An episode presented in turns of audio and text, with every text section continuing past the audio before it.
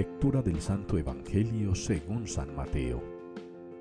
En aquel tiempo dijo Jesús a sus discípulos, Cuando venga el Hijo del Hombre, pasará como en tiempo de Noé. En los días antes del diluvio, la gente comía y bebía, se casaban los hombres y las mujeres tomaban esposo, hasta el día en que Noé entró en el arca. Y cuando menos lo esperaban, llegó el diluvio y se los llevó a todos. Lo mismo sucederá cuando venga el Hijo del Hombre. Dos hombres estarán en el campo.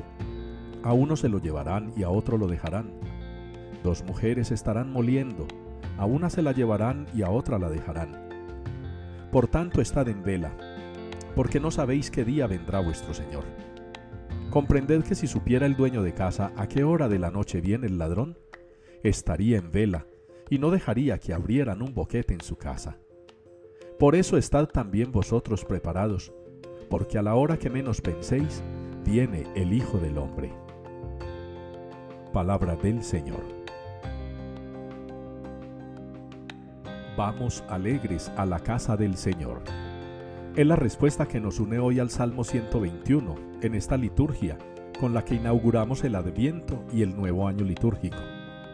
Vamos alegres a la casa del Señor. Es un reto, más que una afirmación, para nosotros es un reto. En un mundo que nos está presentando un panorama tan desolador, aunque para muchos pareciera no suceder nada, en un mundo que nos está mostrando tantas adversidades, en un mundo tan difícil y tan complejo, ustedes y yo estamos llamados a hacer de este salmo una realidad para la vida, un proyecto para este año, una meta para ahora y para siempre. Ir alegres a la casa del Señor. Encontrarnos con Jesucristo. Encontrarnos con el Señor. Encontrarnos con ese Dios Salvador, misericordioso y todo amor. Preparar el tiempo del adviento, nuestro corazón, nuestra alma, incluso nuestro cuerpo también. Preparar todo nuestro ser para el nacimiento espiritual del niño Dios.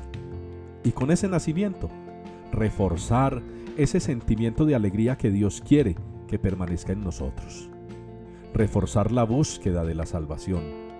Prepararnos bien, interna y externamente, para que tenga Jesús donde nacer dignamente.